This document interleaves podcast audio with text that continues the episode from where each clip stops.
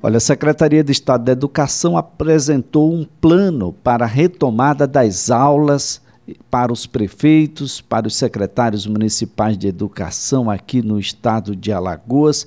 Nós vamos compreender um pouco melhor esse plano, até porque a volta às aulas, a retomada das aulas presenciais acontecem já a partir do dia de amanhã. Quem está na linha e passa a conversar conosco é a superintendente da Rede Estadual de Ensino, Professora Rosiane Vasconcelos, é um prazer tê-la aqui no CBN Maceió. Um bom dia. Bom dia, Elias. Também é um prazer estar conversando com vocês e falar de um tema tão relevante que é a educação no nosso estado, no nosso país. Bem, quais são os pilares desse plano quando de fato as, as aulas nas redes, na rede estadual, naturalmente, na rede municipal, parece que tem que haver aí uma, uma, uma disposição também do município, é isso, professora?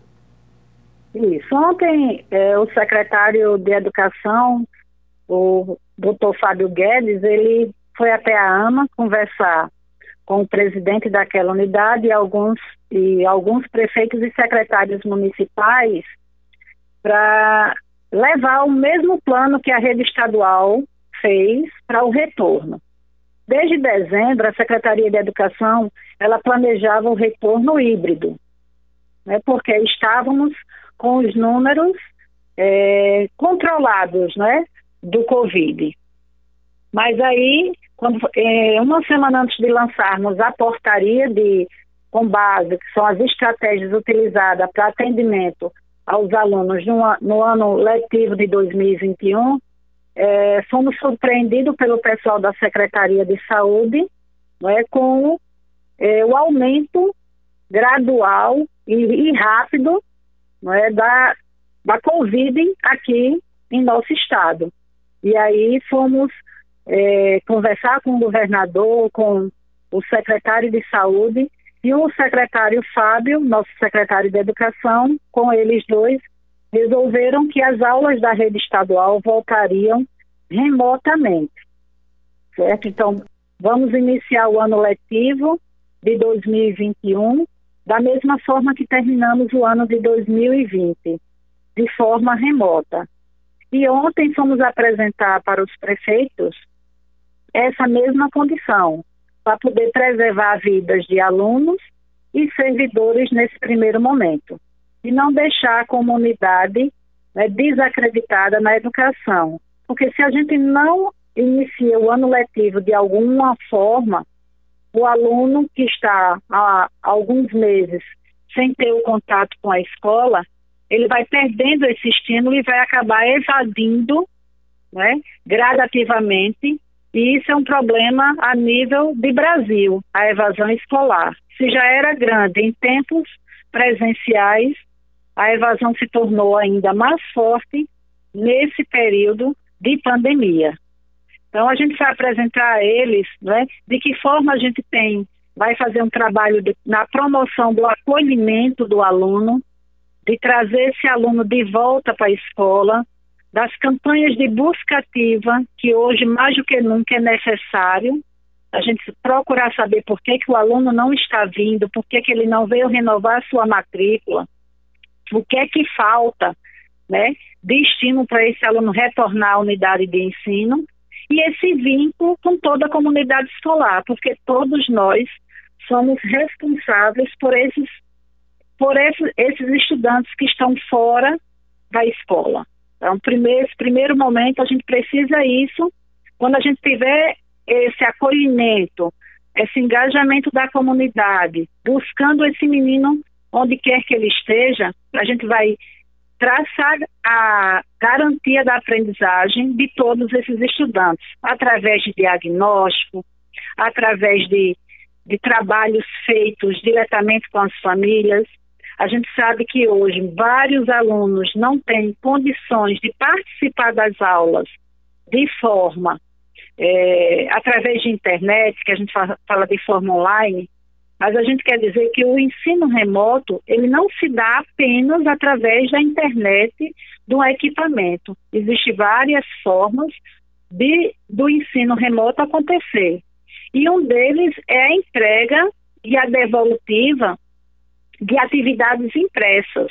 Então, se o aluno não tem condições de ter o acesso à internet, porque a sua localidade é difícil, por suas condições financeiras não, não serem favoráveis para isso, a escola tem que entregar esse material ao, ao, ao, aluno, ao pai do aluno, explicar o que é que está se pedindo naquele roteiro de estudo. E depois receber e dar uma devolutiva.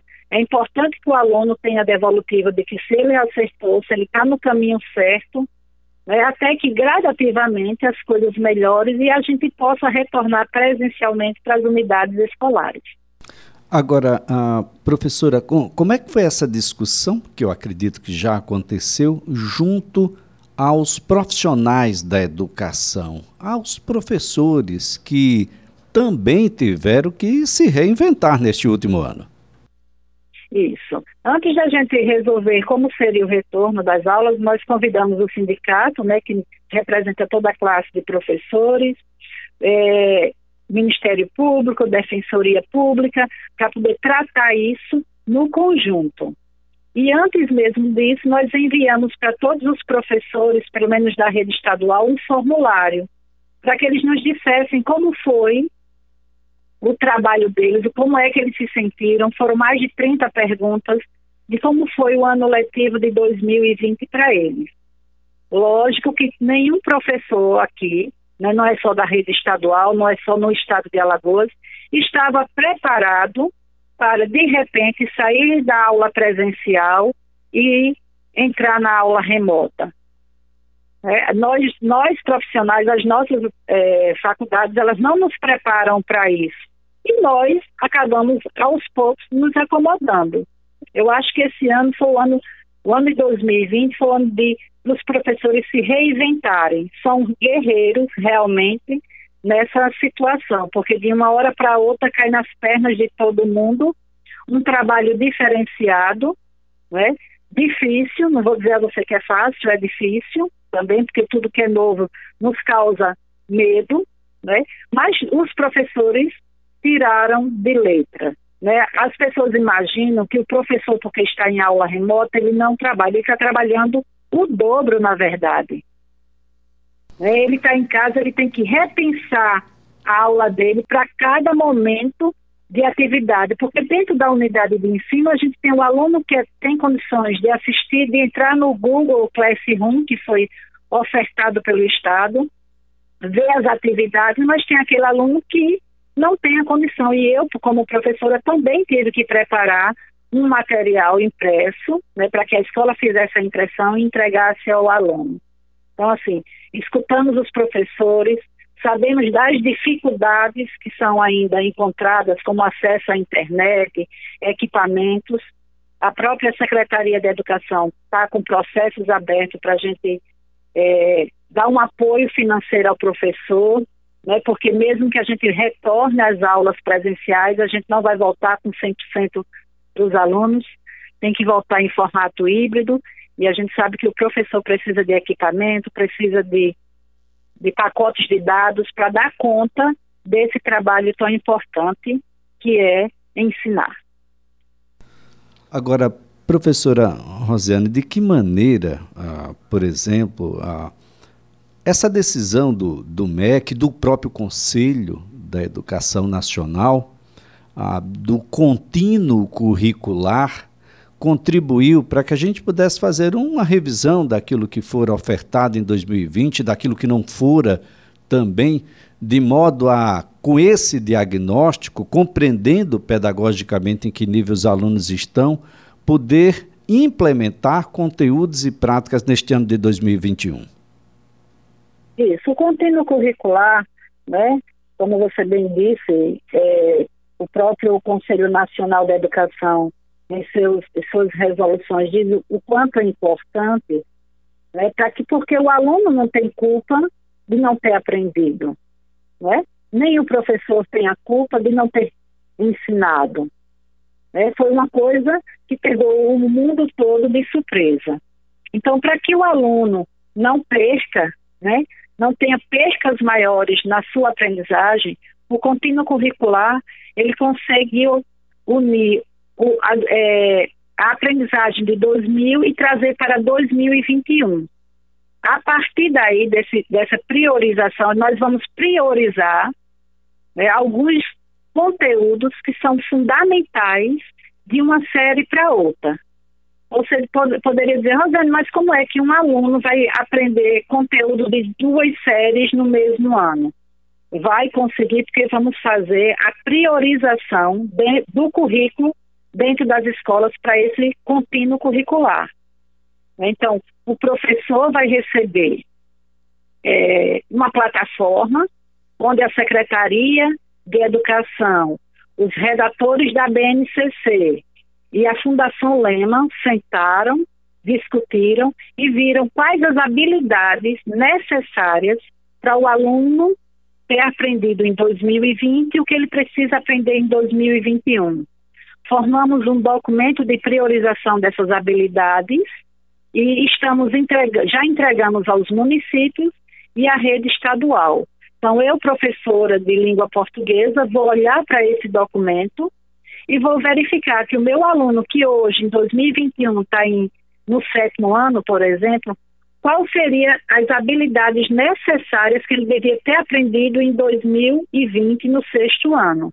E aí eu vou trazer logo agora no início essas habilidades para que eles trabalhem essas habilidades e, consequentemente, com, possam dar continuidade das habilidades da série seguinte, agora ainda em 2021. Então, nós enxugamos o currículo para que o aluno não perca os, é, os conteúdos necessários, né, que são aqueles conteúdos base, de uma série para outra. Bem, essa, essa decisão ela atinge apenas a rede pública estadual, a rede privada continua híbrida, as redes municipais depende aí de um posicionamento dos prefeitos, não é, professora? Cada prefeito, o, nesse último decreto do governador, ele não, não mandou fechar as unidades escolares que estão com sistema híbrido, até porque eles têm apenas, no máximo, 50% dos alunos, dependendo do espaço físico da escola. Né? A gente sabe que geralmente as escolas particulares elas reduzem é, seu número de alunos por sala, já é uma, uma prática deles, e aí nesse retorno híbrido, é, não é o governador que vai dizer né, se pode ou não. Cada prefeito, dentro su, do seu município, vai, vai avaliar como é que estão as condições de saúde, né, as condições de hospitais, de leito, e aí ele pode dizer se aquela unidade de ensino da rede privada deve continuar ou não. Cabe aí aos prefeitos essa decisão.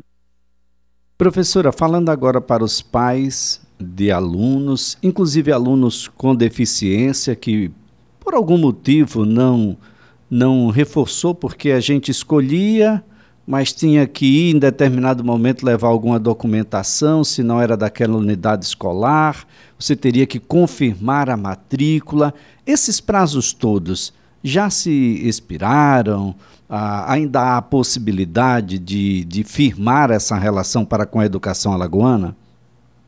Sim, a rede estadual ainda dispõe de várias vagas, né? É só, é só é necessário que o pai que ainda não confirmou sua matrícula, que pai perdeu seus prazos, ele possa ir à unidade de ensino mais próxima à sua casa, né? E converse com o gestor ainda estamos com as matrículas abertas e algumas situações. Eu acho que o maior número de matrículas abertas ainda, que ainda temos é para a educação de jovens e adultos. É um público que não procurou muito as unidades escolares para confirmar sua matrícula, mas o pai ainda pode, qualquer que seja o aluno, procurar a unidade mais próxima. A diretora vai lhe dizer as vagas que tem e automaticamente ela faz a matrícula daquela pessoa. A gente também pede para que os pais dos alunos novatos que estão esse ano entrando na rede estadual, que eles possam entrar em contato com os gestores.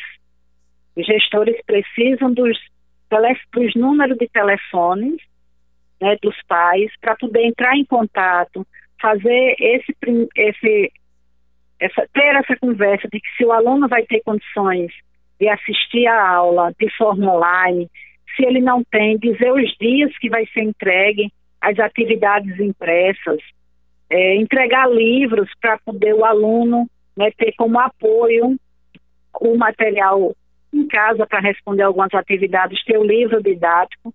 A escola precisa que o pai possa entrar em contato com a unidade escolar, pode ser até por telefone, mas é necessário que, que os pais, que, que os alunos são novatos na rede estadual, possa ter esse contato com o gestor onde o seu filho foi matriculado.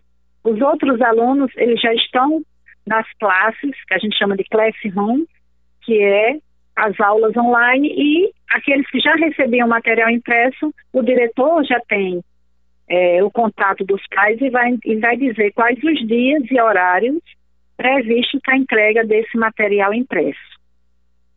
Tá certo então, professora. Então é preciso que todos procurem as unidades de ensino mais próximas, a, de que converse um pouco mais.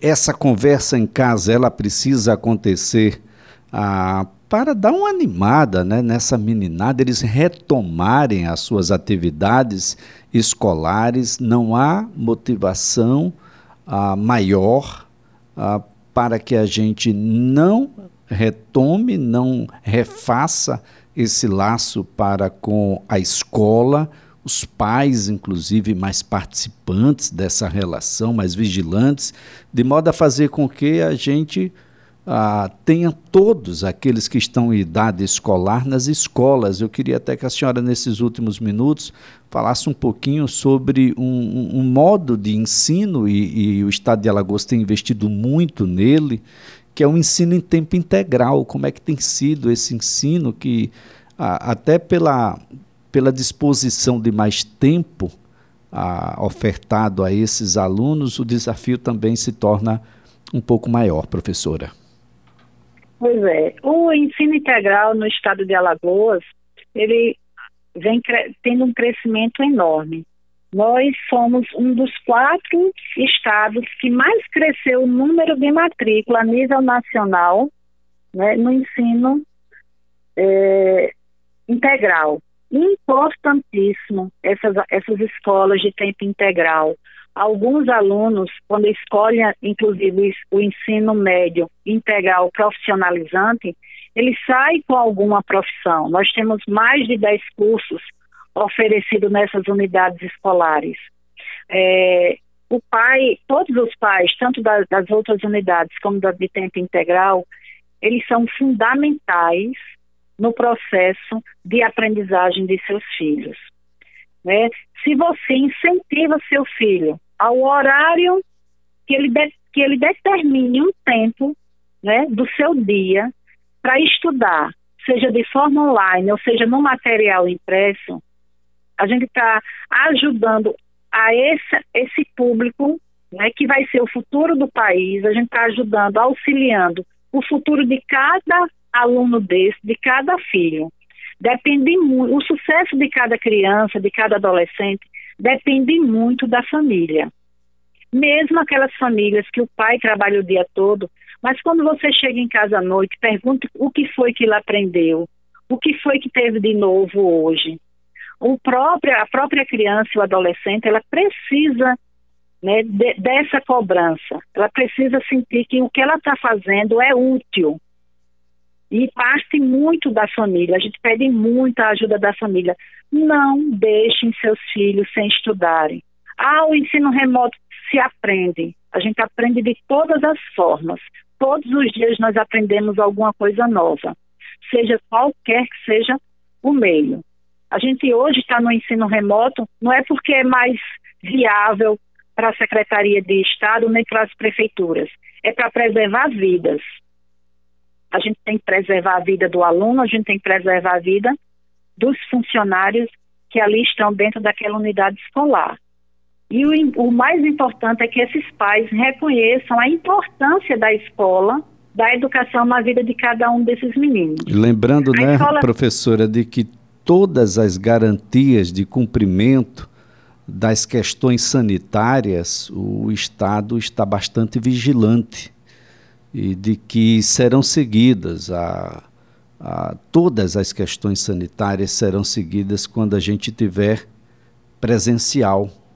Alguns Com municípios certeza. podem, inclusive, aqueles que estão mais organizados nessa situação, alguns até retornaram de maneira híbrida e, e, e, claro, seguindo todas essas questões, mas é preciso que a gente ah, tenha essa consciência da necessidade de que os alunos precisam ter contato com o conteúdo, porque o ano de 2021 já começou.